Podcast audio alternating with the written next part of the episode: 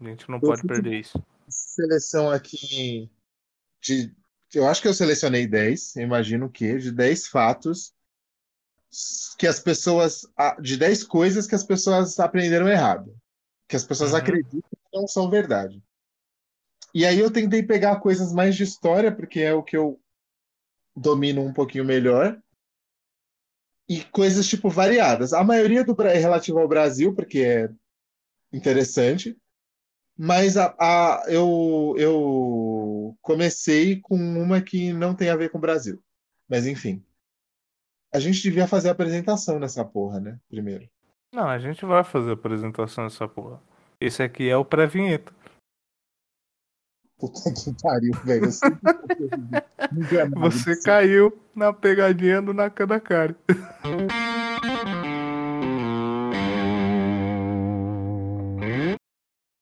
Aí, ó. É o seguinte. Eu vou soltar essas porra tudo de surpresa, porque hoje é legal, hoje vai ser legal trabalhar assim. É, então... é, a gente já começou assim, né? É, então, a gente começou de surpresa. Então, fala seres humanos. Eu preciso parar de começar a me apresentar com fala, porque vocês não vão falar porra nenhuma, porque quem grava é a gente. Não faz sentido. Escutem nenhum. seres humanos. Então, escutem seres humanos. Aqui quem fala é o André Walker. E a treta é que, cara, vocês aprenderam tudo errado na escola. Mas ainda assim, é muito melhor a escola do que o WhatsApp. Com certeza. Escutai-vos, seres do Brasil varonil, que eu, Felipe Nakandakari, e a treta é que, se você chegou até aqui para escutar a gente, abandonai toda esperança, voz quem traz. Porque esse episódio de hoje ele vai derrubar qualquer tipo de conceito que você tem na sua vida. E assim, para começar, esse lance de coisas que a gente acredita, mas não são verdade, eu vou começar com uma parada que ela tem totalmente a ver com, o, com a brisa eurocêntrica que a gente tem, né? Que é, que é o eurocentrismo que é enfiado no nosso rabo. Eu ia falar que é enfiado no nosso rabo goela abaixo, não ia fazer sentido. Mas enfim. Não. Eu queria ser... falar uma coisa antes de você começar. Hum. Eu quero falar uma coisa que eu acredito muito, veementemente. Diga. Eu acredito muito no trabalho do Instituto Augusto Abou. Ah, então... sim, eu também acredito. Isso é uma coisa que a gente acredita e que é verdade. Exatamente. Então, escuta esse recado que a gente tem para vocês, porque é muito importante.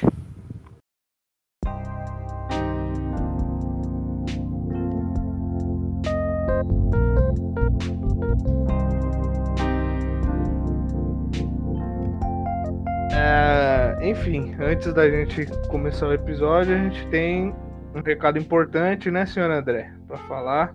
Um recado mais importante que a gente pode passar nesses podcasts todos para sempre.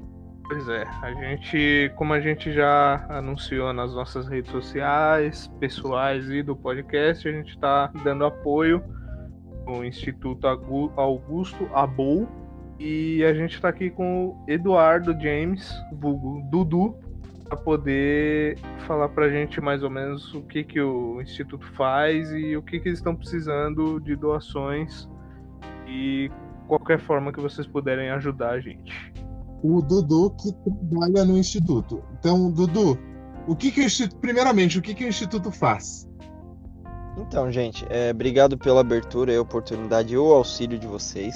Tá? O Instituto é, ele trabalha com pacientes oncológicos e o, o principal objetivo é tirar todas as preocupações que a gente puder da família do paciente, seja com alimentação, com roupa, com transporte. Então, todo o trabalho é feito para o bem-estar dos pacientes que são de baixa renda e, e passando por esse tratamento oncológico. E aí, que tipo de coisa o Instituto precisa? Que tipo de coisa as pessoas podem doar e que tipo de contribuição elas podem fazer e como? Ó, a gente precisa basicamente de coisas básicas para a existência do ser humano: uma roupa, é, alimento e de vez em quando até um pouco de dinheiro, né? A gente não costuma pedir dinheiro, mas às vezes a gente precisa de dinheiro para bancar um transporte ou algo do gênero. É... Como vocês podem doar?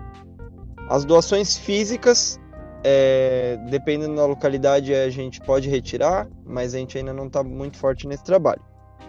O ideal seria levar lá no Instituto, que fica na Avenida Parada Pinto, 787, na Vila Nova Cachoeirinha, em cima do Banco do Brasil.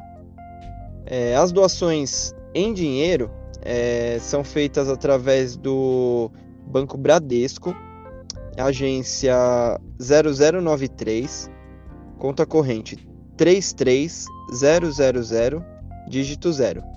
O CNPJ do Instituto, que serve também como Pix, é 36 344 060 barra 0001 traço 79.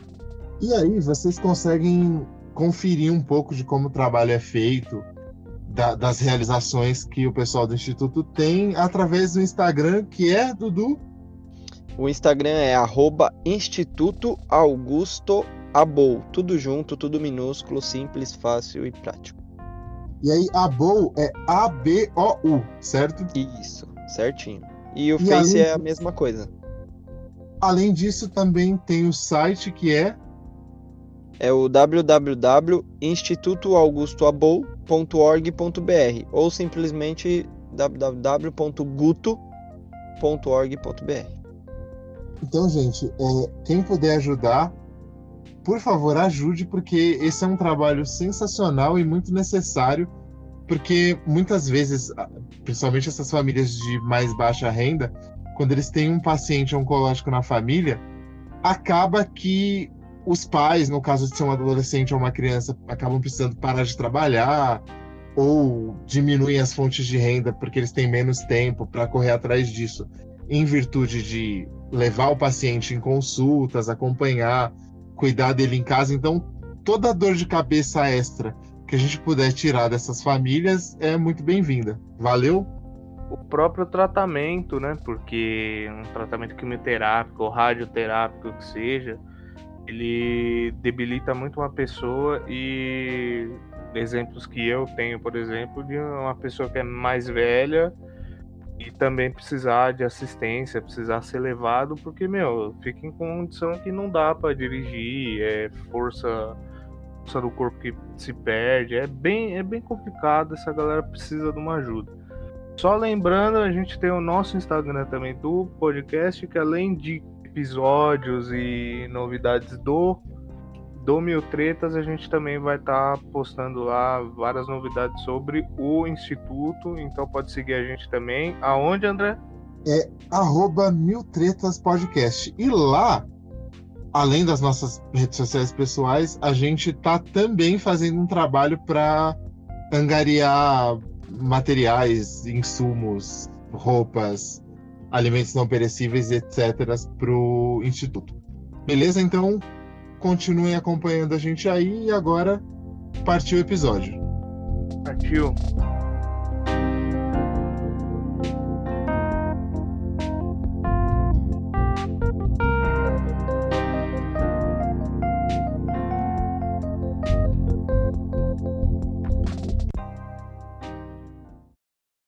Bom, a, o que, que acontece?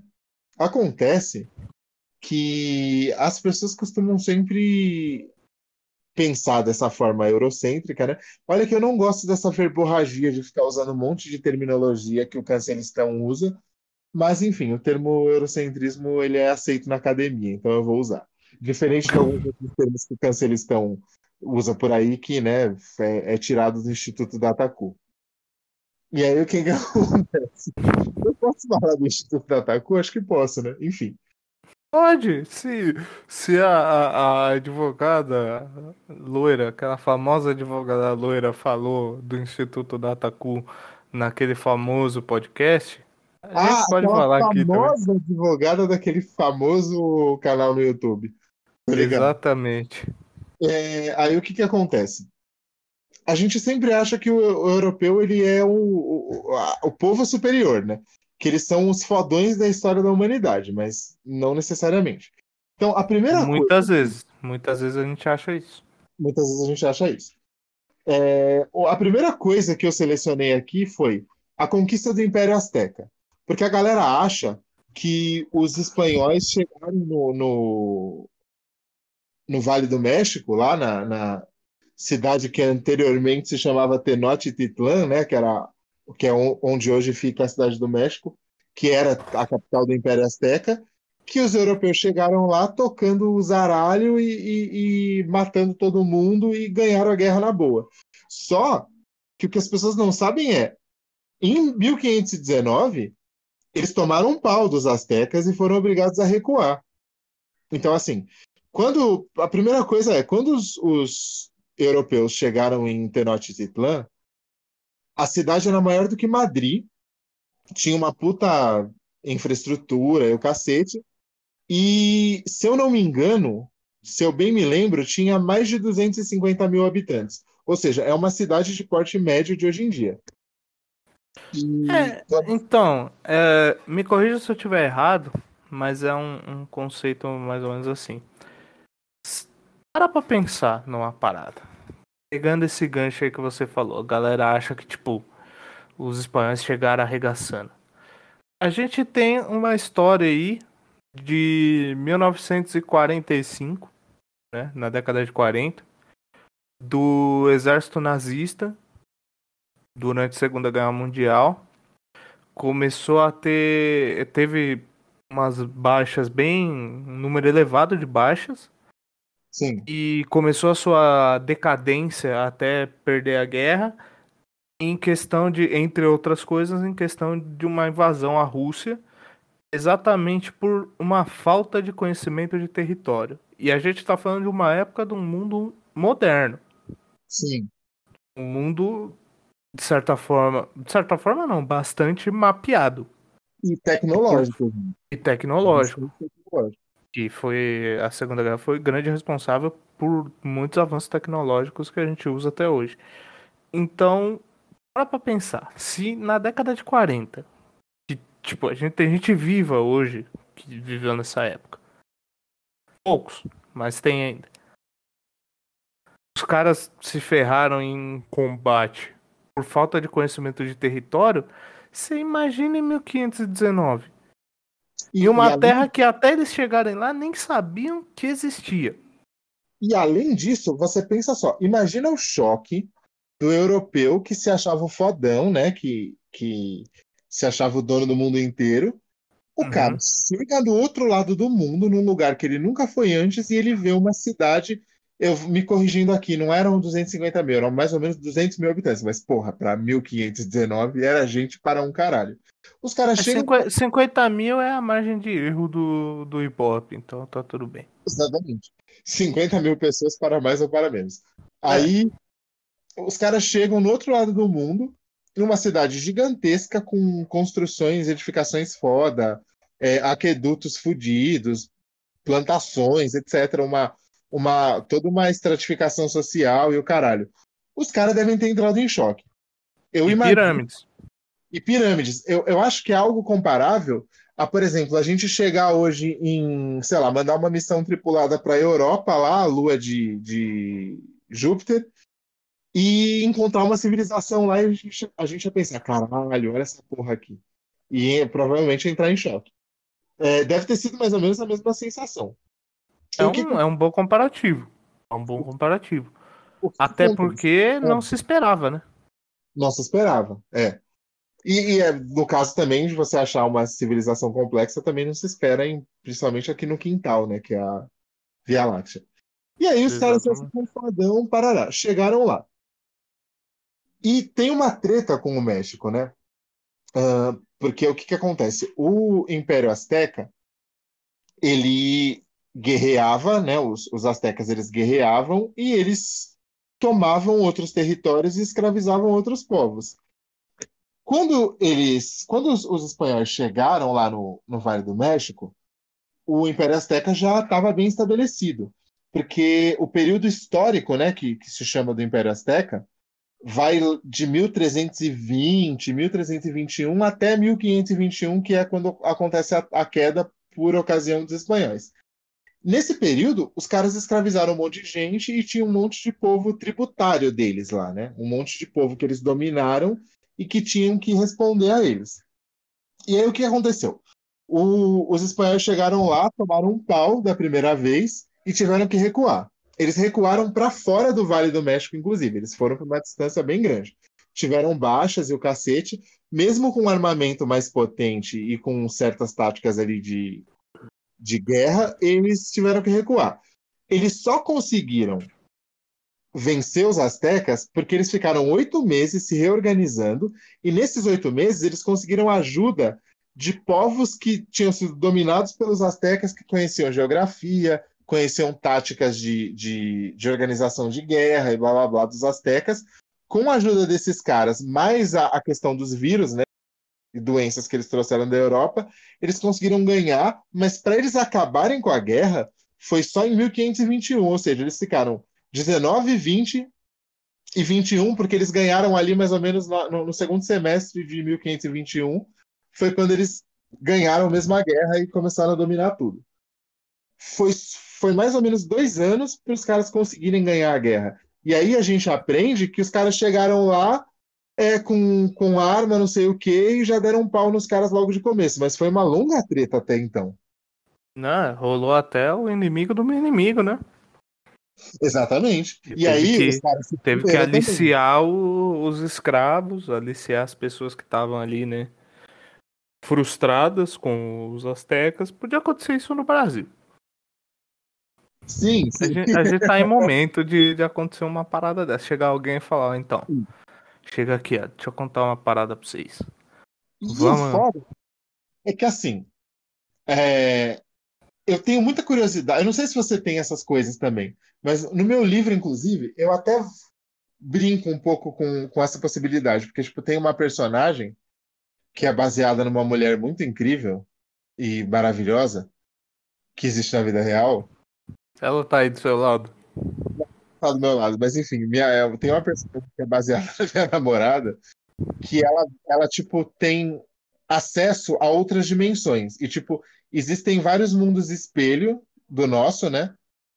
Só que em cada mundo espelho, a história se transcorreu de um jeito diferente. Então, por exemplo, tem um mundo que os espanhóis perderam a guerra totalmente dos astecas, então aquela civilização se desenvolveu é, mais ainda, e o, o, México moderno se chama México também, porque o México vem do, dos mexicas, né, que são os povos ali originários da região, uhum. e deram origem aos astecas, por isso que chama México, aí o, o nome continuou o mesmo, só que eu brinco com a, com a coisa de eles terem se desenvolvido de outro jeito.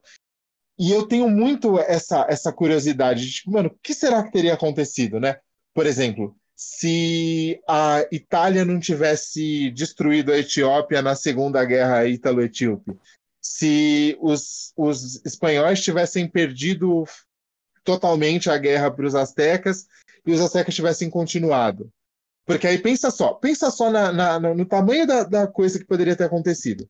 Se os astecas tivessem expulsado os espanhóis de vez e tivessem se preparado melhor para invasões futuras e tivessem conseguido resistir a todas, o México não seria dominado pelos espanhóis, certo? Exatamente. Vamos supor que, beleza, os ingleses chegassem lá em cima nos Estados Unidos e no Canadá da mesma forma que eles chegaram e ficassem lá.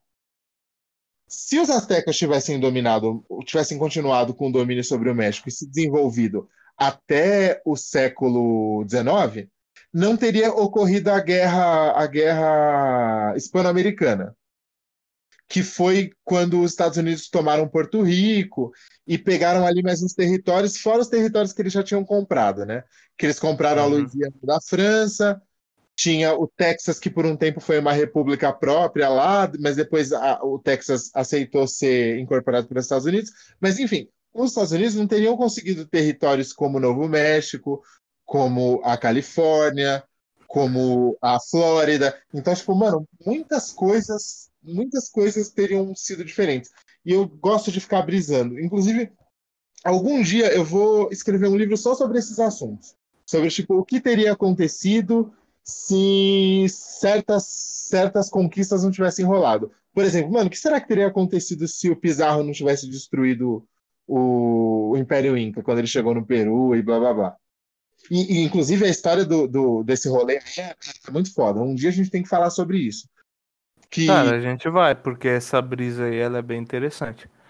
Eu não sei se você está ligado, mas os, os espanhóis eles ficaram sabendo que aqui no Brasil começava ali mais ou menos na região da, da, do Vale do Anhangabaú, começava um caminho que era um dos peaberus, né? Porque os peaberus eram trilhas indígenas ancestrais que eles usavam há milhares de anos, e era uhum. o que uhum. eles chamavam de caminho do peaberu, que era o peaberu mais importante que ele vinha ali, né? Ele vinha pelo Vale do Angabaú, aí ele subia até uma certa parte da Paulista, depois ele descia, se eu não me engano, o que hoje é a, a Faria Lima. Aí ele, ele ia, seguia Marginal Pinheiros, ele dava, dava uma volta ali meio maluca, caía ali na, na, na região do Prata, se eu não me engano, e dali ele subia e subia até o Império Inca. Então, os, rolava um intercâmbio dos, dos ameríndios brasileiros com o Império Inca. Tanto que alguns deles tinham uns bagulhos de ouro, né? Tinham umas peças tal. Um dia eles mostraram lá para um espanhol X e falaram: Olha aqui o que a gente tem. Aí o cara, caralho, onde você conseguiu essa porra? Aí os caras falaram: Ah, se você subir o caminho tal, fizer isso, isso e isso, você vai chegar lá em cima no, no, no império muito rico e blá blá blá. E aí os, os espanhóis cresceram o olho Alguns deles subiram, só que para eles conseguirem tentar fazer um, um, um butim legal lá, né, e roubar bastante coisa, eles precisavam de bastante gente.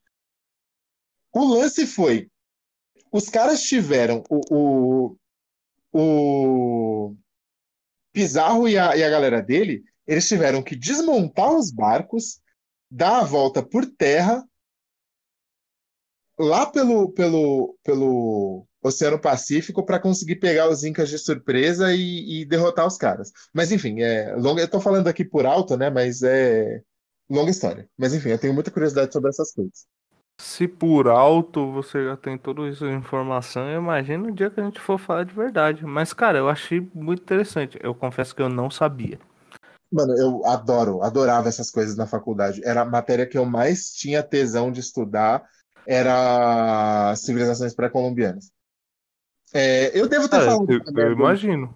Porque, porque é interessante, né? Você parar pra pensar assim. E ainda mais a gente que.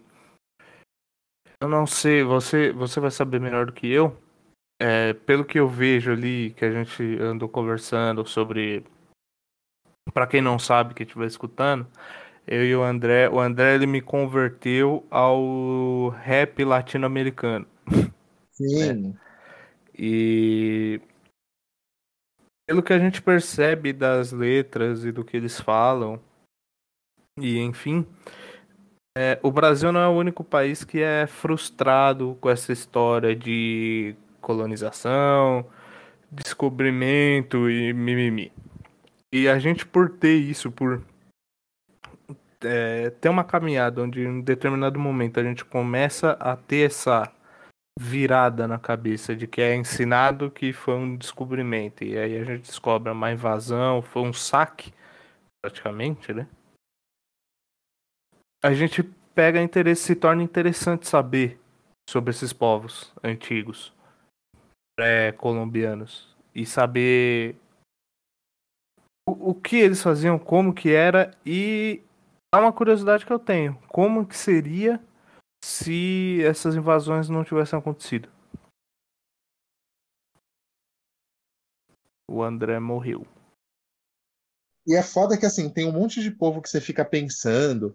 Tem, por exemplo, ali, a, a, ali na África, você tem onde é, se eu não me engano, a Etiópia. Você tinha ali uns um, dois, dois reinos. Um que eu não consigo pronunciar porque é um idioma africano que não rola, e o outro uhum. que era é, Axon, que eram tipo reinos mesmo, bem constituídos, complexos e blá blá blá. É, você tinha o, o, o, você tinha o Congo, você tinha um monte de coisa foda ali, enfim. É, não que fosse ser melhor ou pior do que, que a gente tem hoje, quer dizer, melhor do que a pobreza que rola em alguns cantos, em muitos cantos da África, certamente seria, mas enfim. Aí, a segunda. É, eu acho que nem, nem isso, só colocar um corte aqui, talvez eu esteja falando besteira, mas nem isso dá pra ter muita certeza, né? Mas fica pelo menos aquela esperança. Sim, fica aquela esperança que tipo, a gente nunca vai saber, né? Tanto é. que eu acho que devia existir uma série de TV chamada What If, tá ligado? Só para brincar com como teriam sido certas coisas se algumas outras coisas não tivessem acontecido.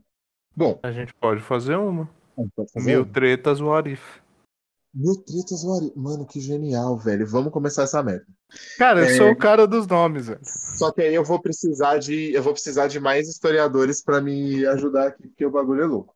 Bom, a, a segunda coisa que eu selecionei é a, uma das que mais me irrita, de que a escravidão foi abolida porque a princesa Isabel era gente fina e decidiu assinar. Ou, pior ainda, que tem uma história escrota, tipo, bizarra, de que a, de que a princesa Isabel tinha arrumado um amante negão e tava dando uns chifres no Conde Dan.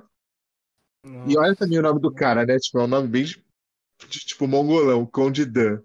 É... É, lembra lembrando que a gente tem no Street Fighter um personagem chamado Dan, que ele é um, um Ryu genérico e não presta pra nada. Exatamente. Aí tem a história também. Se eu não me engano, a... inclusive, ele é, é americano. Então, um Ryu americano não tem como dar certo. É, é só o Ken. O Ryu Faz americano sentido. é o Ken. Faz sentido. Faz sentido. Aí, bom, a... aí tem essa história de, né, de que ela teria um amante negro, escravo lá, e que aí, por isso, ela teria ficado com dó e blá blá blá. Isso é uma, é uma das piores escrotices que a gente aprende na escola e que o senso comum espalha por aí. E aí, para a gente chegar à abolição da escravidão no Brasil, a gente tem toda uma, uma, uma conjuntura, tipo, muito grande, né? E eu vou, tipo, falar só um pouquinho, né? Só por alto. E lembrando que, gente, embora eu tenha estudado história o caralho, eu tô falando aqui por alto. Então, eu posso ser impreciso em alguns dados, tal. Geralmente, data eu não erro. Mas eu posso ser impreciso em um outro dado, porque isso é normal, ninguém é uma enciclopédia. É, tipo geral, tipo, realmente, geralmente data ele não erra. O, o, o lance do, da abolição da escravidão no Brasil envolve muita coisa. O principal, o principal motor disso é o lance da Revolução Industrial. Porque rolando a Revolução Industrial, né, a, a segunda, a gente começa a ter uma exacerbação. Exacerbação? Tá certo? Ô, ô Felipe, pesquisa aí se esse termo tá certo. Ou exacerbamento. Tá. Enfim, a gente começa a ter um rolê. a gente começa a ter um rolê exacerbado em termos de capitalismo. E, como todo mundo sabe, o capitalismo é um regime baseado na produção de excedentes, ou seja, eu produzo mais do que eu pretendo consumir para vender para um público muito grande e ter lucro dessa forma. Tradução? É...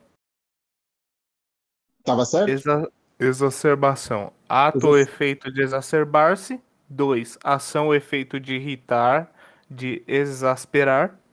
E na medicina, aumento da intensidade de uma doença. É um incremento. Ou seja, eu tava, eu tava certo na primeira. Aí eu fui tentar fazer a segunda e caguei, tá vendo? Então. Você Aí... errou quando achou que estava enganado. Exatamente. Aí, ou seja, é, tava rolando esse lance aí de uma exacerbação bizarra do capitalismo em função da, da Revolução Industrial, e é óbvio, o, a, a, as antigas colônias elas eram um grande mercado consumidor. E era um mercado consumidor do quê? De produtos vindos da Europa. Quanto mais escravos você tem, mais gente sem renda você tem. Quanto mais gente sem renda você tem, olha só, menos gente para comprar você tem. Logo, você está desperdiçando um potencial de consumidores de produtos diversos. Ou seja, muito nesse mote que foi a, a, o lance da pressão europeia a, da pressão abolicionista europeia. O, o, a escravidão, a mão de obra escrava, ela não representava, obviamente, na Europa um, um contingente de, de trabalho tão grande quanto aqui.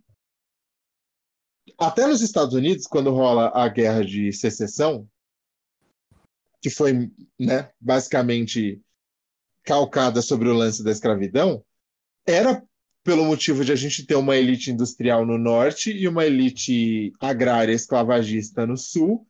E aí, óbvio, os caras do sul eles queriam um lucro máximo e a escravidão facilitava muito, né?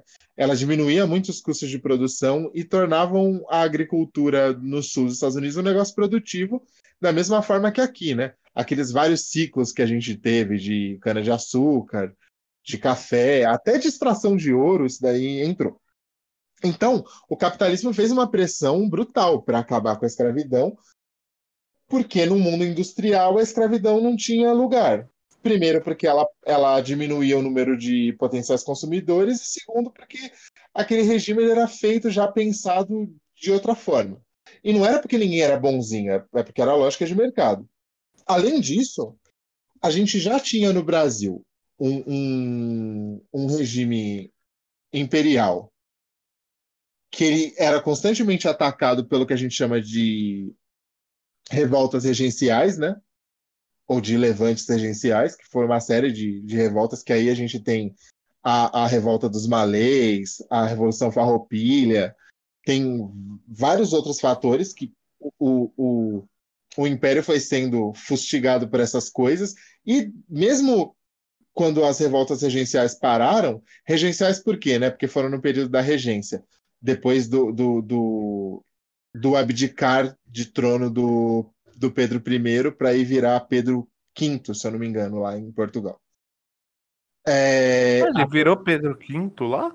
É, porque já existiam outros Pedro lá, né? Aqui ele era o primeiro Pedro.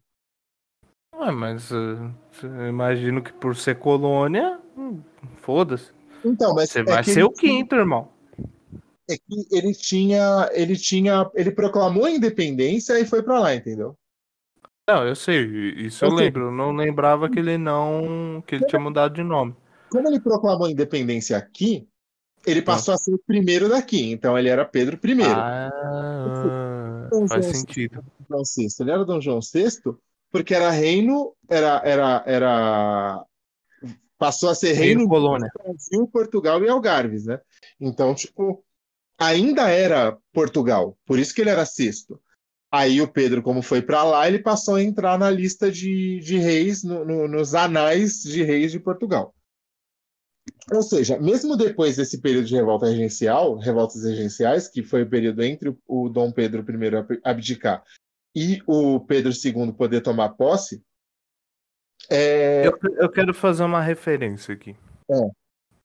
É, eu quero citar o nosso episódio Geek, onde a gente falou que o Goku é um pai péssimo, é, ele aprendeu com o Dom Pedro I, cara. Exatamente. Mano, filha, da puta vazou, veio, largou a galera à deriva, falou, ó, vamos ser independente, vamos, beleza. Todo mundo independente, eu garanto. Bateu no peito e falou, eu garanto, vou aqui, ó. Foi dar showzinho, baixou a Vera Verão no Rio lá. Caralho. Falou. Eu garanto. Hora de segurar o, o reggae, saiu fora. E deixou o filho dele, pré-adolescente, aqui e falou, ó. Agora é contigo e com seus tutores aí. Fui. Adolescente porra nenhuma, criança, caralho. Criança. Não era pré-adolescente? Era pré-adolescente. Não, era criança mesmo. Ele deixou o moleque criança. Falou: ah, se vira aí, otário. Foi embora. E não foi nem por um motivo. Beleza, o Goku era um arrombado? Era, mas ele, por exemplo, ele, ele deixou o filho dele na, na Terra sozinho para ele ir atrás dos Saiyajins do, de Namekusei para conseguir as esferas do dragão. Agora, o Dom Pedro saiu, foda-se. Aí, beleza. Continuaram rolando vários levantes de escravo, várias conspirações, várias revoltas em, em fazendas, em cidades e etc. E a pressão do capitalismo, mais a pressão dos próprios negros, dos, dos abolicionistas que tinham aqui, culminaram nesse, nesse fato.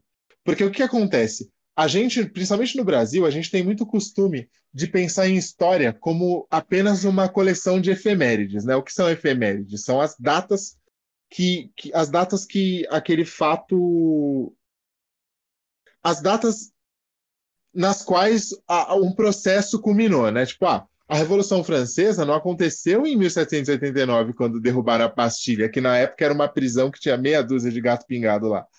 Ela veio acontecendo ao longo do tempo e a queda da Bastilha representa a Revolução Francesa porque a gente precisa de uma data para marcar. É o, o 13 de maio de 1988 é a mesma coisa.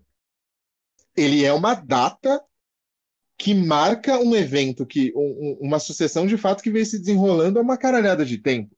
E não teve, eu não sei se teve ou não um, né, um, um baculejo da, da princesa com um, um escravo, pode até ter tido, sei lá, né? Não sei. Eu duvido pode muito. ter tido, mas pode com certeza não foi o que influenciou, né? Influenciou. Até porque, mano, a gente estava tendo. O Brasil foi o último país a abolir a escravidão, né? Porque a gente sempre quer ser os nojentos arrombados do rolê, mas é, já, já existia o, o, medo de que os escravos conseguissem se organizar de forma muito poderosa, tipo, por exemplo, o que aconteceu na, em, em, entre 1791 e 1804, se eu não me engano, na Revolução do Haiti, né? Porque o Haiti ele foi o, o único país do mundo em que os negros conseguiram a, a a abolição na porrada, literalmente, e expulsaram os colonizadores. Tipo, os franceses tomaram um cacete no Haiti.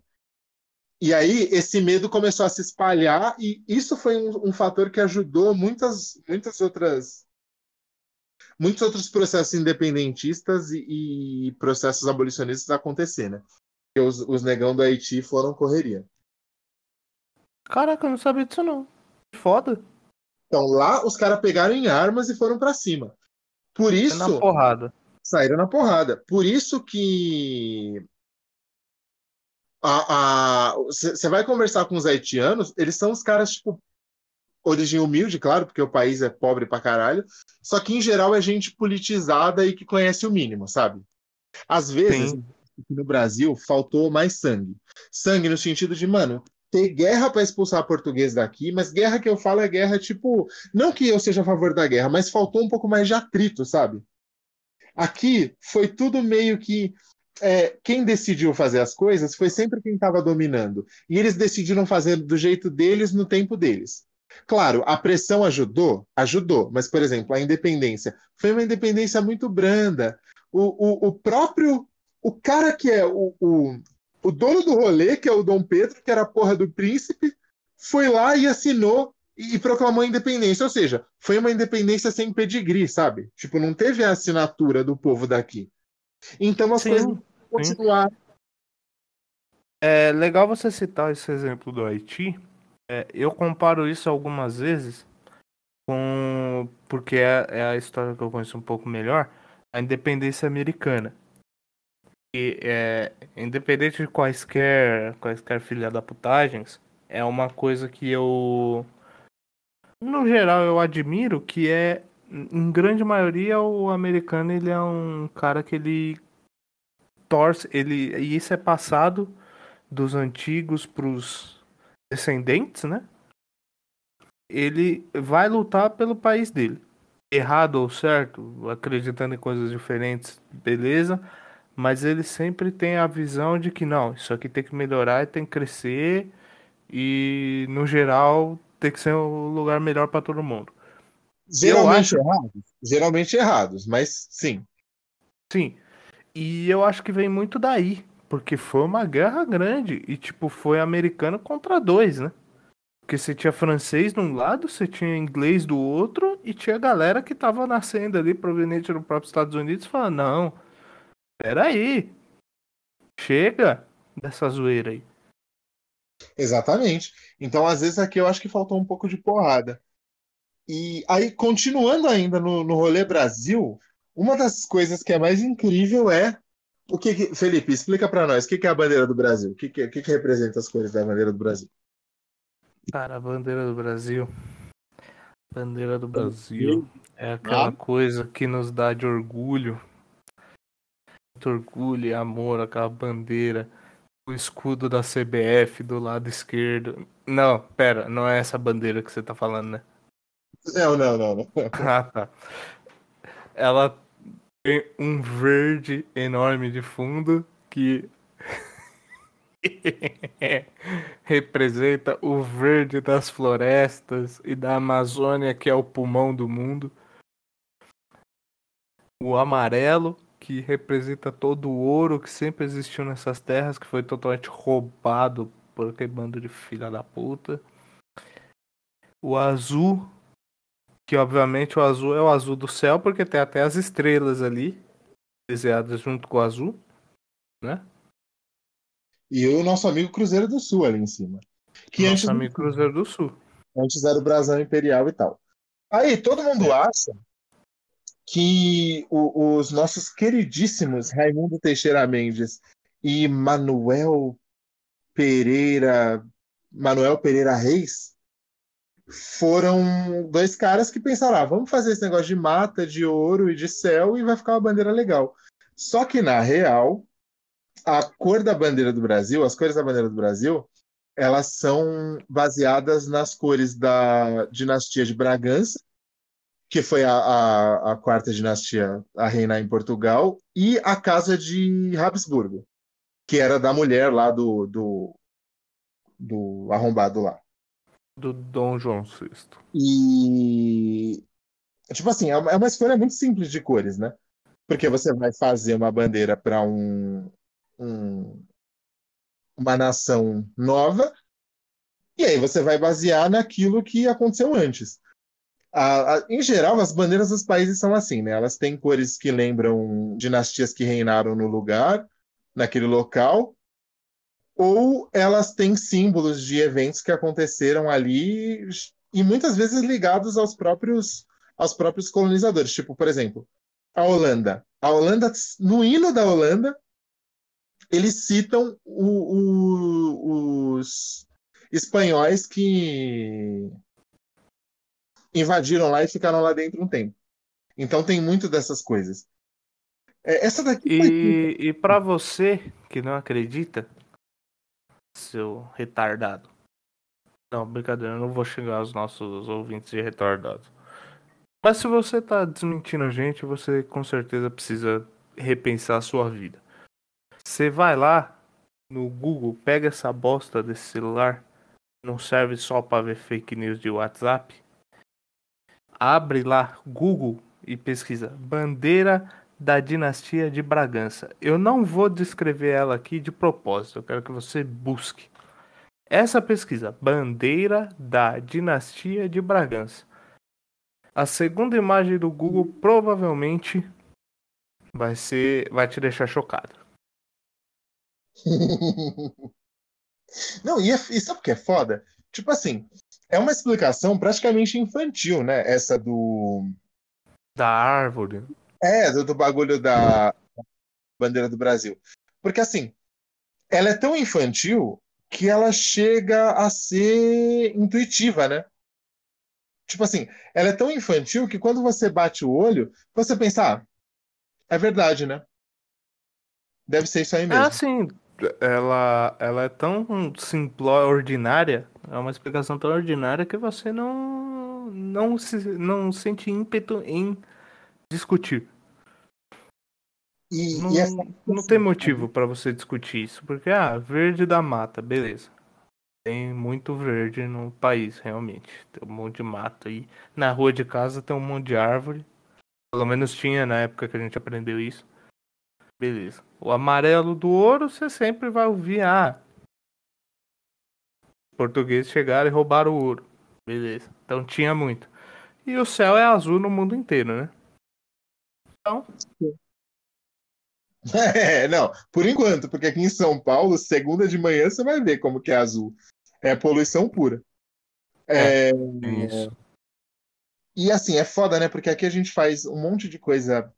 A gente a gente aplica a nós mesmos vários conceitos errados. Por exemplo, eu não sei se você está ligado nisso, mas até o gentílico brasileiro está errado, porque o sufixo eiro significa alguém que trabalha com alguma coisa, funileiro, açougueiro, padeiro, jardineiro, ferramenteiro, ferramenteiro, é, o mais doleiro, né, que no Brasil é o que mais tem, é... banqueiro, banqueiro, Funkeiro. É, E. Qual que foi essa última que você falou? Zoeiro. E o que, que Zoeiro, acontece? ah, Zoeirão tem vários. Sacanageiro. Sacanageiro. O certo é o, Trambiqueiro. o mais certo é o que rola, por exemplo, na Itália, né? Seria você chamar de brasiliano. Porque aí sim esse, esse sufixo ano tem mais a ver com aquele que é de algum lugar. É, mas que, o é, que é americano, italiano, exatamente. E só a gente, é, e só a gente curso. com esse nome. O próximo que eu selecionei aqui, que eu já esqueci, eu já perdi o número, mas foda-se, no final a gente conta essa merda. É, Não precisa contar, não, só vai. mas essa daqui é bem óbvia, na real. Os chapéus de viking não tinham chifre. Tipo assim, ó, você que tem, você né, por algum- você que eventualmente gosta desse negócio de chifre, é, saiba que os chapéus de viking não tinham chifre. Ah, essa, É, se, se você curte alguma coisa dessa aí, é, saiba que isso aí é só historinha do Asterix, tá? Não é de E assim, verdade, não. É, a- aquela galera ali daquela região, os, os povos célticos, os vikings e alguns outros mano dali, eles até tinham chapéus com chifres, mas era geralmente uma coisa cerimonial, né? E por É, que eles não saíam, eles não iam pra guerra com um chapéu com chifre. era cerimonial? Porque geralmente é, é comum de povos agrários, ó, mais uma aí para vocês, crianças. É comum de povos agrários que eles cultuem divindades bovinas, caprinas, esses animais que são ligados à terra. Então, você eventualmente ter um chapéu, um, um elmo que tenha chifre para fins cerimoniais é uma coisa até que compreensível e eu diria que relativamente corriqueira. Mas agora, Pra você fazer imagina ligação com a determinada divindade para a qual estava sendo oferecido determinado ritual. Mas não é como se o cara acordasse de manhã, falasse, ah, vou ali na horta dar uma carpinada ali e meter o chapéu de chifre na cabeça para ir lá carpinar. Pô, tá sol aqui, né? Ó, se o cara fosse dar um rolê, né? Ele fosse pra balada viking dele, e ele, É. não, hoje eu vou colocar meu melhor sapato, minha roupa e meu chapéu com chifre aqui, que ó, a, a, a- a- as menininhas vão adorar.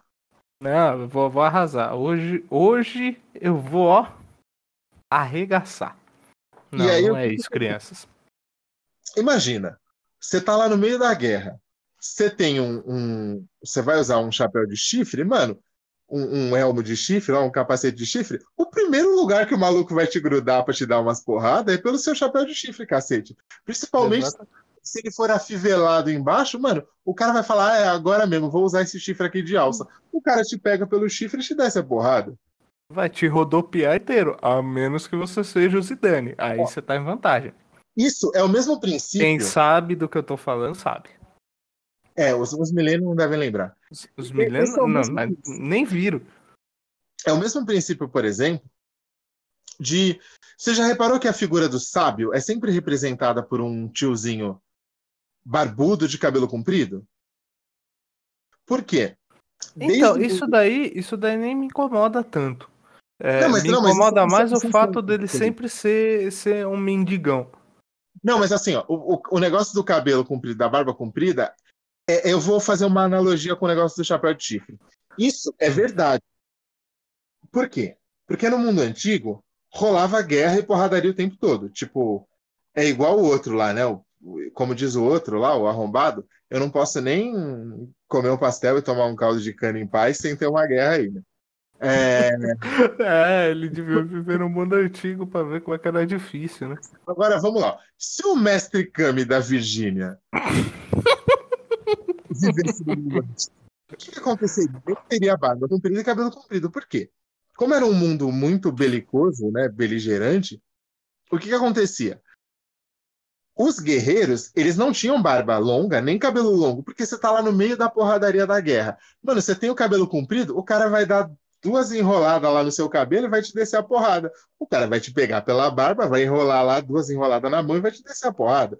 É uma alça de, de, de você tomar uma chave excelente você ter o cabelo comprido e a barba comprida. Na Grécia, por exemplo, não existia a Grécia, né? Mas no, no mundo, na Hélade grega, ah, o, o, a galera, os sábios de Atenas, por exemplo, eles tinham cabelo comprido e barba comprida. Por quê? Porque isso era um sinal de que aquele cara não era alguém belicoso, ele não era alguém de treta, de guerra. Ele era só um cara ali que, que se dedica a vida a estudar, a ciência, etc. Já o pessoal de Esparta, que era todo mundo guerreiro praticamente, inclusive as minas saíam na porrada quando necessário, é... as minas não tinham barba por motivos óbvios, né? É, por, porque isso, isso não é. Não foi o machismo que fez, tá? É, é, é que as mulheres não têm barba há muito tempo. Antes que o cancelistão venha causar aqui, é porque, pessoas, vocês que não, não estão acostumados, as mulheres geralmente não têm barba, porque ela meio que não cresce, mas enfim. É, a, a galera não tinha barba, porque é um negócio da. Ou seja, a ideia do chapéu de viking seria totalmente contraproducente, porque ela entraria na mesma lógica de você ter cabelo comprido e ir para a guerra. O cara vai te pegar por aquele, por aquele cabelo ou por aquele chapéu de chifre, ou ele vai te tomar o chapéu de chifre e vai furar você com a porra do chifre, ou ele vai segurar no chifre para te dar porrada. Eu faria isso. E, e nos dois casos é, é horrível. Exatamente. E eu não sei se, se, se, se você tá ligado, Felipe, ou se a galera aí, os nossos queridos internautas, estão ligados, mas. A, a... Putz, velho, eu espero que o Felipe Figueiredo nunca tenha citado isso no, no Nedcast, porque vai parecer que a gente tá. Enfim. A, a, a ideia do Viking com chapéu de chifre para sair na mão e para usar no dia a dia como parte do outfit viking, né? Uhum. Ah, olha aqui o meu outfit que custou 5 moedas de ouro. Aí o Viking tá lá no canal dele no YouTube. Não, meu chapéu. é... Quem criou essa ideia foi o Richard Wagner naquela, naquela, naquela ópera dele, O Anel dos Nibelungos, sabe? Uhum ele criou esse, esse, esse ícone do cara nórdico que usa o chapéu de chifre, porque é uma coisa que visualmente fica, fica legal, né? Tipo, é uma coisa que dá de... Chama atenção, né? Chama, Chama atenção. atenção. Exatamente. E na época devia ser totalmente. Como posso dizer? Inovador, inusitado, né? Alguém entrando numa ópera e um chapéuzão de chifre ali com um par de trança descendo. Basicamente, é o chapéu de chifre é para os vikings o que o chapéu de caipira da festa junina é para o brasileiro. Exatamente. Basicamente isso. É e isso. uma outra que é muito legal, que eu selecionei aqui nos meus arquivos mentais, é o negócio de que as pessoas dizem que o Brasil foi descoberto por Pedro Álvares Cabral. Só que assim, ah, claro, existe discussão na academia, blá blá blá. Participei da discussão, inclusive, não sei o quê. Só que a gente tem muitíssimas evidências de que os portugueses já sabiam que o Brasil existia. Não o Brasil, mas que terras abaixo da linha do Equador existiam. A oeste, né? No caso. É. Por quê? Porque, primeiro, o, o Colombo já tinha chegado nos Estados Unidos. E ele tinha escrito algumas coisas, tipo. Os Estados caras... Unidos? É, nos Estados Unidos ali na, na. Onde é que foi que o Colombo chegou, caralho? Eu esqueci. Foi na, na América Central ali? Não, não foi não, pô. Foi na. Não? Ele chegou na, na, na América do Norte. Na Flórida. certeza? Ele chegou, ele chegou por ali. É porque, meu, o rolê do Colombo como não é tanto minha, não é tanto minha área, eu acabo esquecendo das coisas, mas vamos ver já já.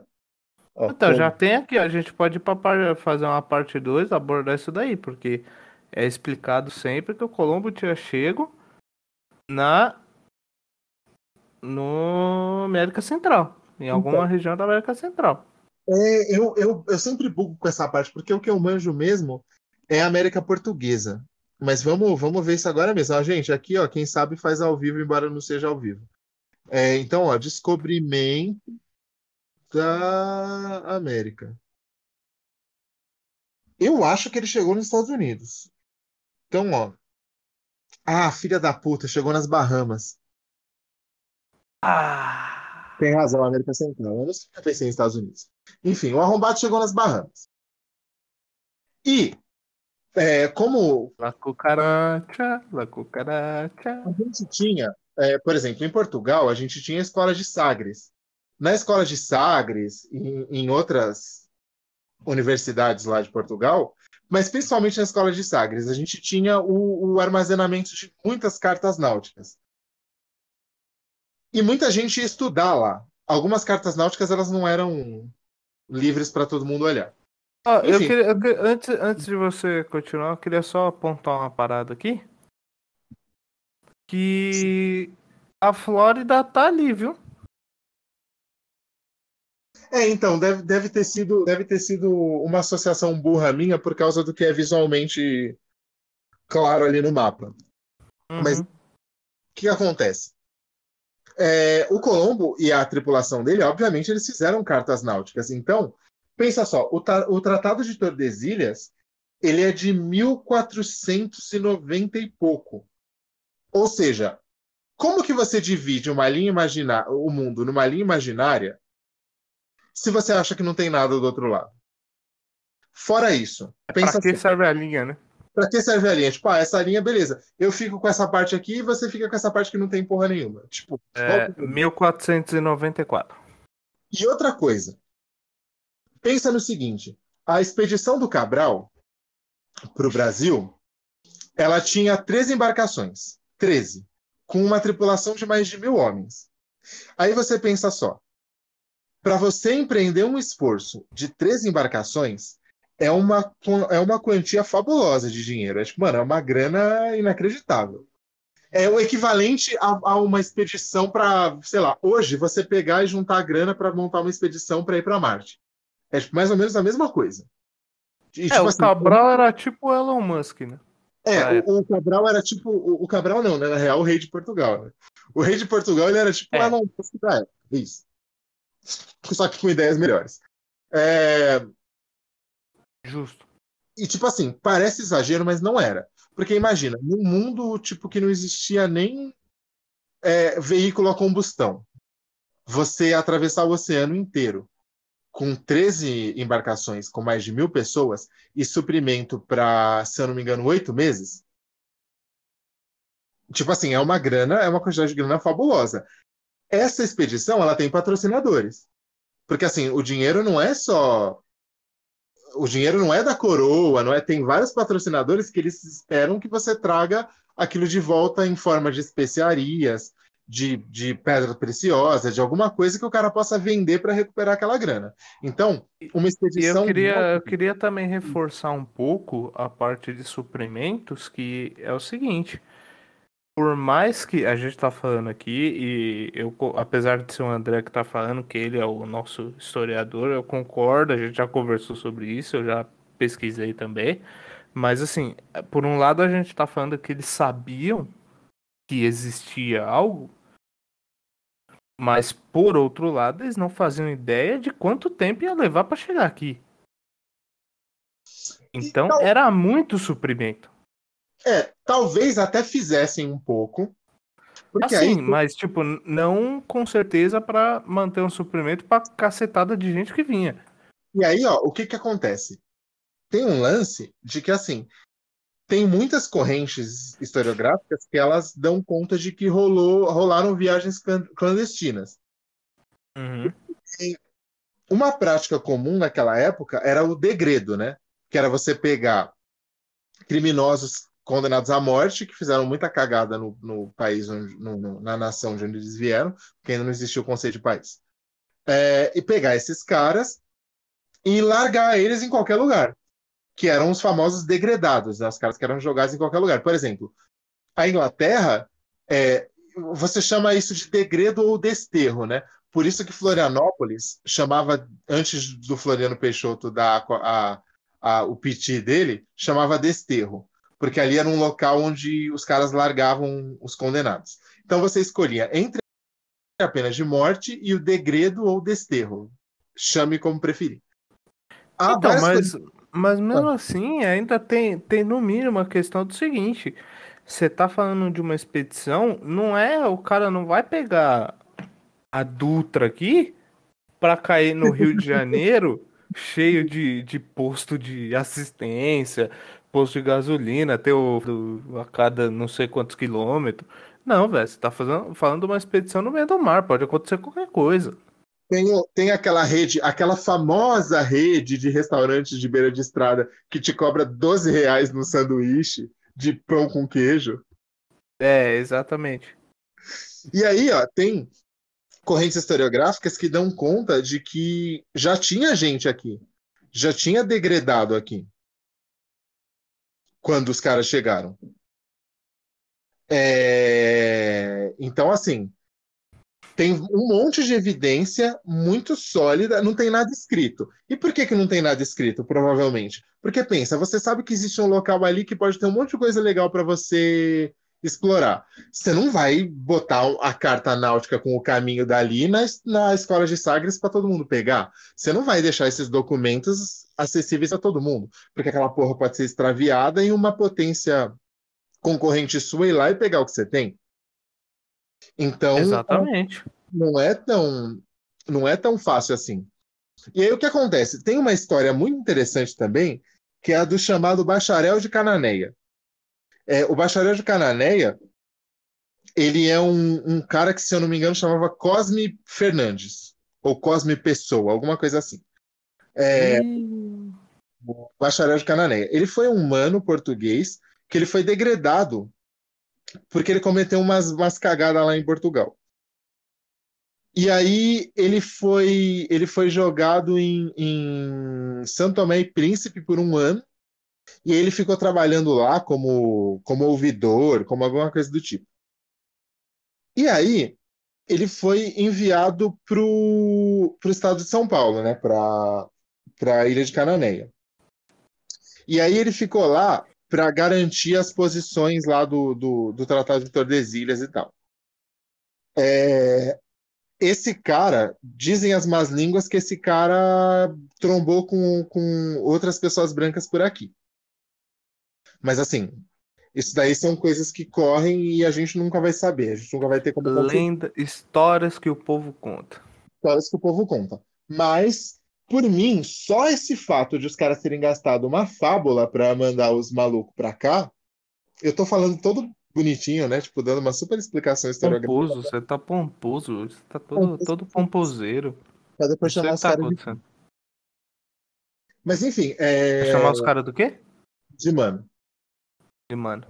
Tem até uma, um documento que a gente estuda na faculdade, não, não sei se todo mundo estuda, mas que eu estudei na faculdade, que eu não vou lembrar o nome, mas é uma carta que dá a entender que existe alguma coisa aqui. Que ela é escrita numa linguagem meio metafórica, meio simbólica, e dá a entender que existe que os caras sabiam mesmo que existia alguma coisa por aqui.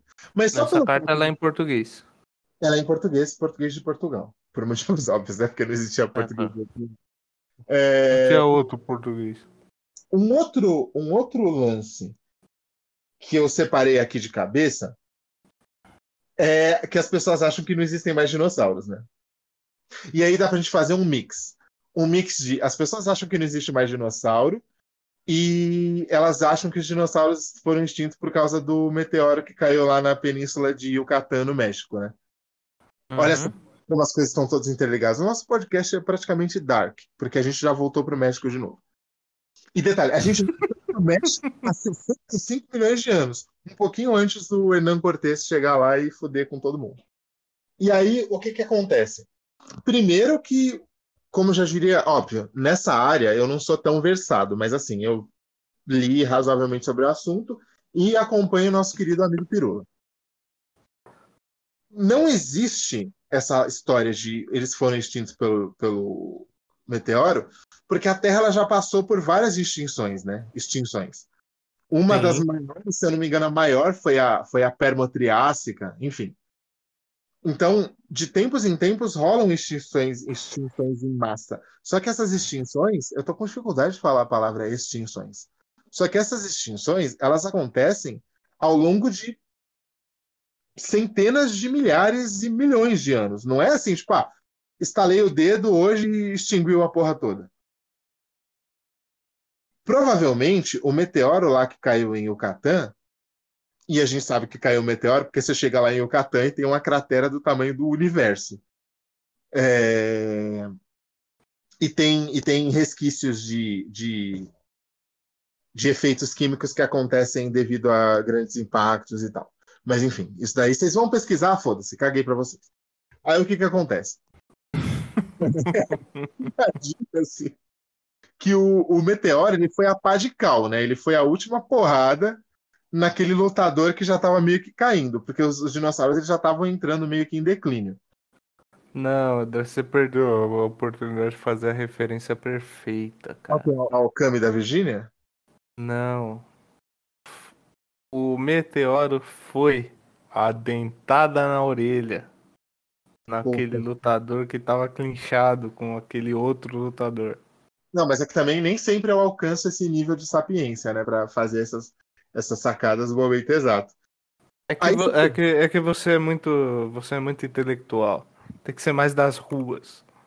Você pensa, ah, o intelectual está chamando os portugueses de mano. É, o- o- os dinossauros, vamos supor, os dinossauros, eles eram o Brasil, que já estava vindo numa crise econômica desde 2016, ali, com decisões ruins, e o meteoro é, foi o Mandrião, que chegou pra- só para terminar de foder.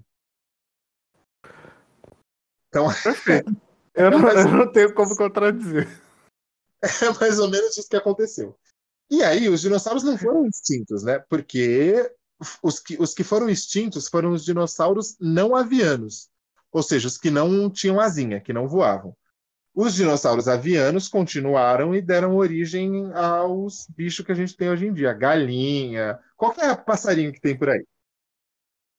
E as pessoas aquele, como é que chama? Aquele pescoçudo lá, o avestruz. avestruz, a ema, a galinha, que devia chamar galinhossauro, porque aquele bicho é o próprio demônio, e etc. Você não gosta da galinha? Você não tem Nossa, problemas com galinha? galinha? Eu vou te contar uma história sobre dinossauros avianos. Um dia eu Hum. estava no Horto Florestal de São Paulo, também conhecido como, como Parque Alberto Loefgren. Uhum. Eu estava andando quando era criança, pequeno André lá com 5 anos andando, e veio os gansos. Lembrando Andando- que nessa época ele já tinha 1,60m.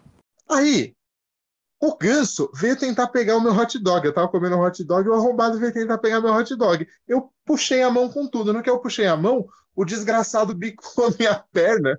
Ele pegou, pre... um pregador, ele pregou minha perna e torceu o pescoço. E eu gritando desesperado. Aí, mano, o, o ganso tentando me matar, eu, com seis anos de idade, eu peguei no pescoço do ganso, comecei a desganar o ganso, e o ganso tentando arrancar um pedaço da minha perna, eu tentando desganar o ganso, e eu fui salvo por um dos guardas lá. Que, que... E minha mãe não tava nem vendo o que tava acontecendo. Porque, tipo, ela tava, ela tava dois metros de distância de mim, dois metros de distância, se eu não me engano, conversando com a minha tia, porque acho que a minha prima tava junto nesse rolê. Ela tava dois metros de distância, achando que eu tava brincando com o ganso, enquanto eu tava numa luta mortal com o bicho. Aí, beleza. Ganso 3, a revanche. Quanto tempos atrás, os caras fizeram o galinhossauro, né? Eles, eles conseguiram reativar na galinha os dentes que. Os dentes que crescem os dentes, os, os genes que fazem crescer os dentes. Então, os dinossauros não avianos foram extintos. Os avianos estão aí em forma de ganso que tenta te matar no parque, no seu bar. É... Ai, cara, isso- essa Lembrando- história foi demais, né? E lembrando outra coisa interessante, né? Que aqueles bichos, aqueles répteis que voavam não eram dinossauros, né? Os pterodátilos, essas coisas. Eles eram. Como é que é? Pterossauros. E os crocodilos, os crocodilos também são uma linhagem muito antiga, só que eles não são dinossauros. Eles são de. Eles são outro bicho. E tem a barata. É, mas a, a barata, ela tá. Não, se bem que a barata tá, acho que há 400 milhões de anos, alguma coisa assim. E a Ah. gente acha que tem o direito de matar as baratas, né? Os, as arrombadas estão aqui há, há- há quase meio bilhão de anos e a gente querendo causar com elas. E eu acho isso Aí. potencialmente problemático. É, eu tenho um conceito na minha vida muito claro, que é eu até me degladio com a barata se ela não voar. Porque é o seguinte, não há quem me faça é, abor, a, abolir essa ideia. O voo da barata é uma clara e consistente demonstração de superioridade. Eu não vou. Se ela Exatamente. voa, ela ganhou. Exatamente. E outra coisa. Aí você vai puxar na cabeça e você fala: quem voa? O Superman. Ó, olha, olha o naipe. Nem Ah, o Batman voa. Nem o Batman voa. Nem o Batman voa. O Superman voa. O Lanterna Verde consegue voar. E aí a gente tem o, o, o lance também de que tem aquela frase clássica, né? É, ninguém é. Não existe hétero quando a barata voa. Exatamente. Não existe macho quando a barata voa. Não existe, não. existe orientação sexual ou religião quando a barata voa. Não existe opinião Exatamente. política quando a barata voa. Não, Não, não existe ou pequeno.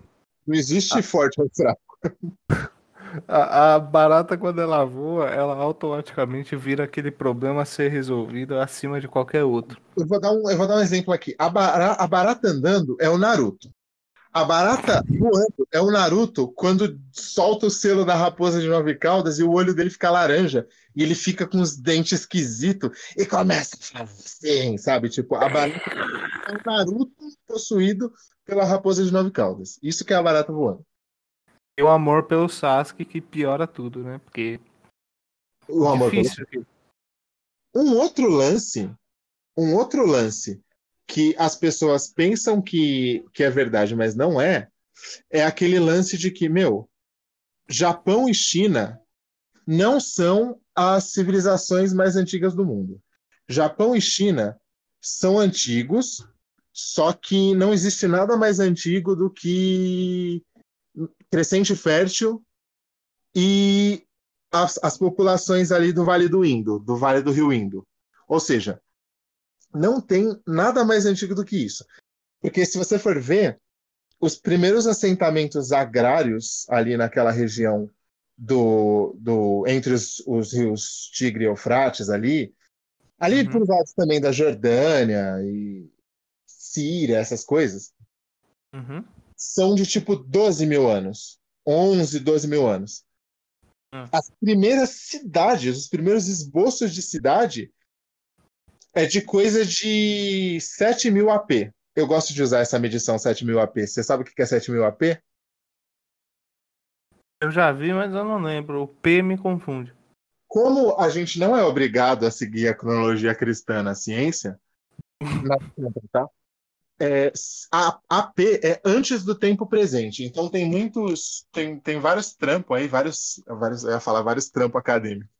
Tem vários trabalhos acadêmicos, vários ensaios e vários, como diria o coach, né, vários papers que Uhum.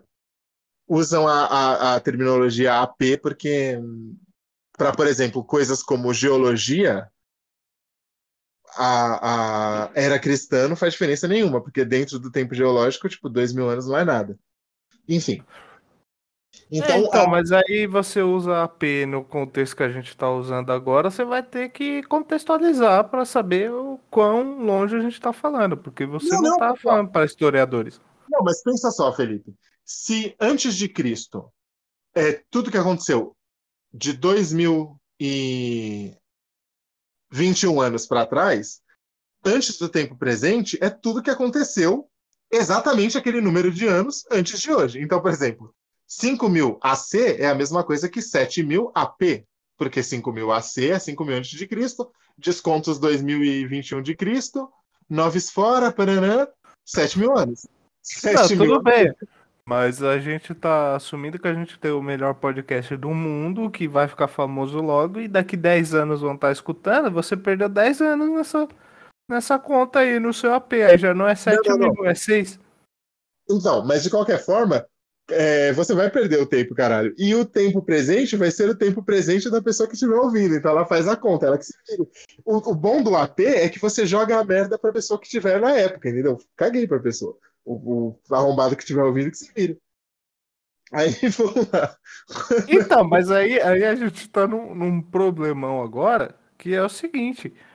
Daqui 7 mil anos, quando estiverem escutando o nosso podcast, porque ele é uma referência escolar do podcast que mudou a forma de, do mundo de se socializar, 7 mil AP, eles vão achar que entre o Tigre e o Eufrates vivia o Mandrião.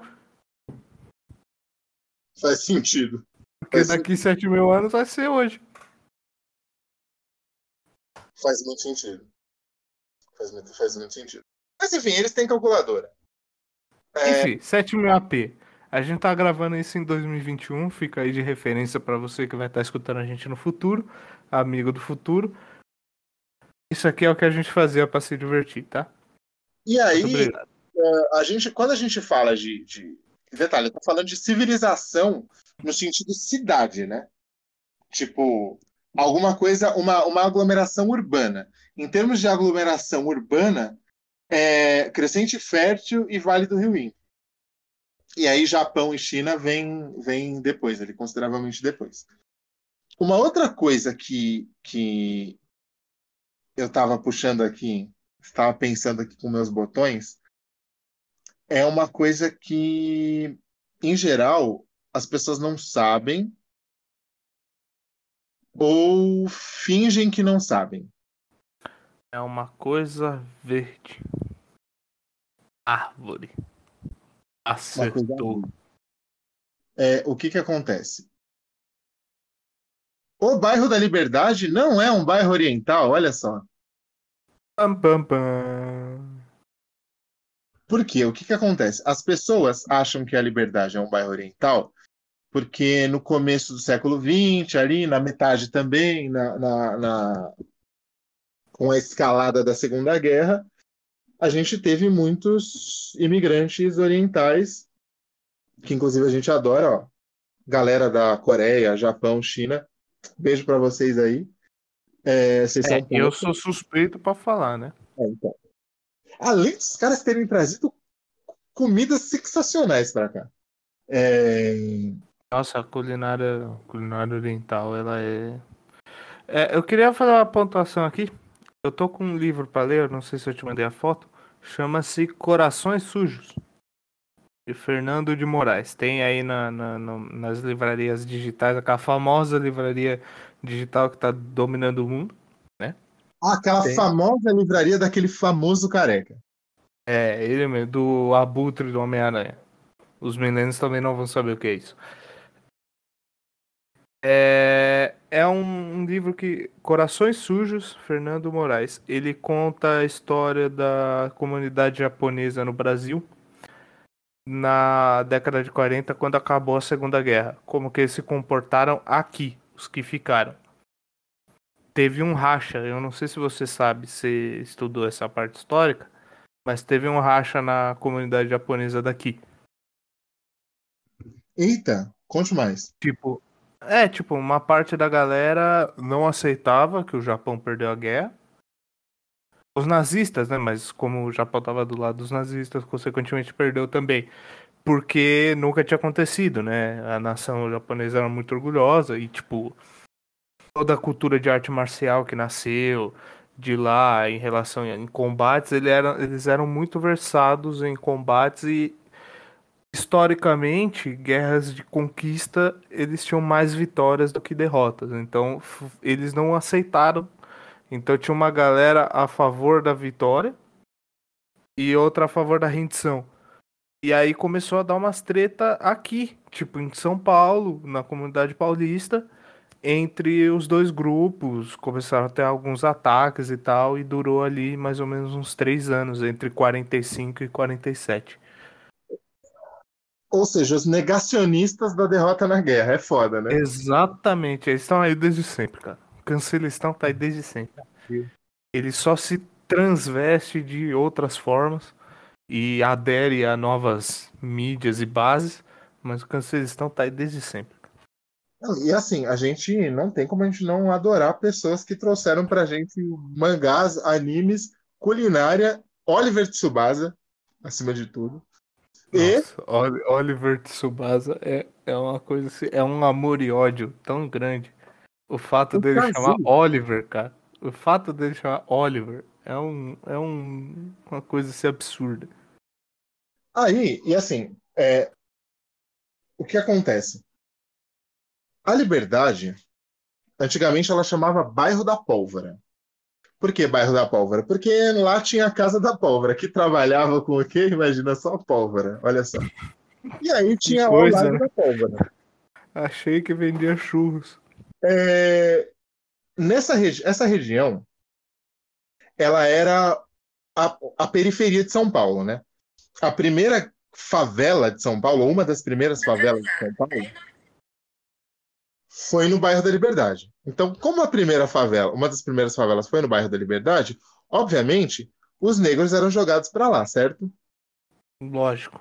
Ou seja, além disso, além de ser a- uma das primeiras favelas, e por motivos óbvios, a população negra ser majoritária lá, tinha também no, no, no bairro da Liberdade, que antes chamava bairro da Pólvora, uma forca. Nessa forca eram assassinados indígenas, né, que eram contra a porra toda que acontecia ali, e negros que fugiam da escravidão. Ou seja, como os manos todos eram assassinados ali, é, aquilo tem uma, aquele local tem uma forte carga, né? Emocional, histórica, tal. Além do fato de que aquela região ela era muito mais, ela era majoritariamente povoada por negros, pelo fato de que era uma região periférica, né, da cidade. É, naquela época. E aí, como eu estava dizendo, mais ou menos ali na- no começo da década de 10, né, 1911, 12, 13 ali, começou a primeira onda de imigração japonesa e a gente estava naquela época de eugenia, né? Tinha uns arrombados, tipo aquele Plínio Salgado lá do, do, do movimento integralista, que era a versão brasileira do fascismo e tal, que seguiam essa linha de querer branquear a população, miscigenar para assumir os pretos e o cacete. E aí foram ali que aproveitando, não sei o quê, parará. E quando a- a- as regiões centrais de São Paulo começaram a se tornar mais valorizadas, a população foi sendo gradualmente expulsa, expulsa, expulsa, expulsa, expulsa, até que não sobraram muitos negros por ali. Mas, basicamente, a Liberdade era um bairro negro. E, inclusive, o nome Liberdade é bom, dá para imaginar, né? Porque o lugar chamava Liberdade. Eu acho que É essa meio. Acho que com esse preâmbulo que você deu é meio óbvio. E aí, é, hoje em dia fizeram uma coisa que eu acho um absurdo. E assim, teve gente que ficou brava comigo, achando que é alguma coisa contra a colônia oriental. Tipo, obviamente não, né? A gente é um país de imigrantes. Tipo, todos nós somos imigrantes. Tipo, eu como negro sou, você como branco é, é, o japonês como japonês é, só o índio que não é imigrante dessa porra. De resto, todo mundo é imigrante. Então, Exatamente. todo mundo é muito bem-vindo aqui. Menos os caras que ainda apoiam uma certa pessoa de um que tem um certo cargo público num certo país aí. Mas de resto, é todo mundo bem-vindo aqui. É, longe de No longe, caso, o, o certo país é esse mesmo. longe de mim querer, tipo, enfim. É que a gente tem que avisar, né? Porque o cancelistão tá aí. É, É. não, nossa, cara. Eu não sei quando que a gente vai fugir do cancelistão. Quando a gente tiver muito dinheiro para pagar processo. Mas assim, Não, aí a gente vai começar a atacar eles de frente, isso sim. Faz sentido. Aí, há cerca de dois anos, alguma coisa assim, eles mudaram as placas do metrô para Japão Liberdade.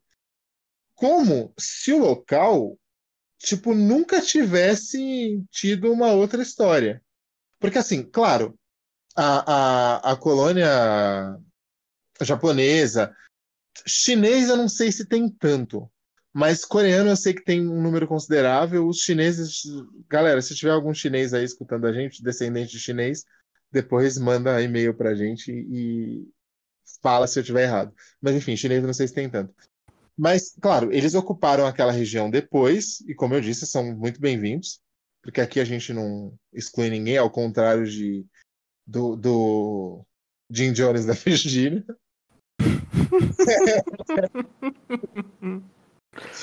É, mas assim, eu achei bizarro terem colocado já. E, inclusive, sabe o que é o pior? O fato de você botar Japão Liberdade, você, além de tudo, exclui os outros povos asiáticos que vieram.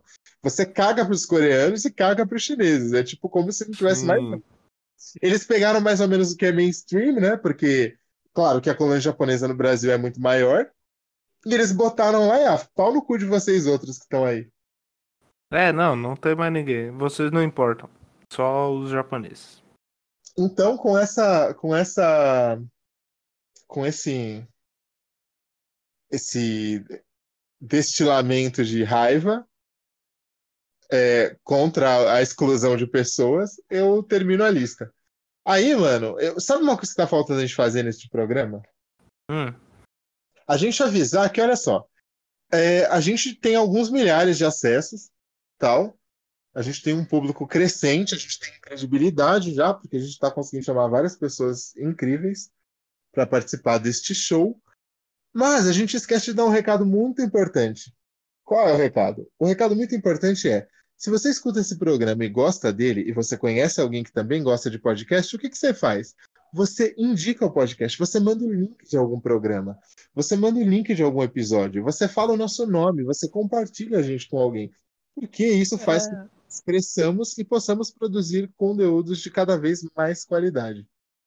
Exatamente. Você divulga o nosso trabalho, você compartilha ele na sua rede social. É... Eu não, eu não quero assim. ser agressivo igual o André, mas sendo agressivo igual o André, não cai a porra do dedo. E é de Exatamente. graça, você não precisa pagar para compartilhar a gente no Instagram. E pensa só, a gente faz esse conteúdo aqui, a gente isso envolve pesquisa pra gente não ficar falando asneira, porque afinal de contas, a gente não é o Yoda da Virgínia. Isso Exatamente. Envolve, isso envolve tempo, isso envolve tempo de edição, pesquisa, isso envolve a equipe que a gente tem, porque a gente tem, embora vocês não saibam, a gente tem uma equipe. Isso envolve várias coisas. Então, Bom, não sabe se for algum. Deixa eu me recompor aqui. Se for uma pessoa nova que está chegando nesse podcast agora, por esse programa, você não sabe.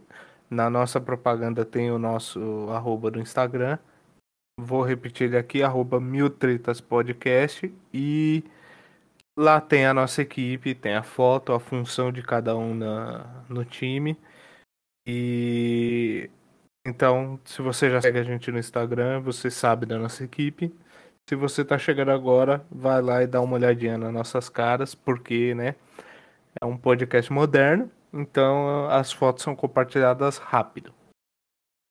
E tem um lance também que, assim, é, tem muita gente que não sabe porque o, o podcast ele é muito maior do que o Instagram. O Instagram ele, é, ele ainda é incipiente, né?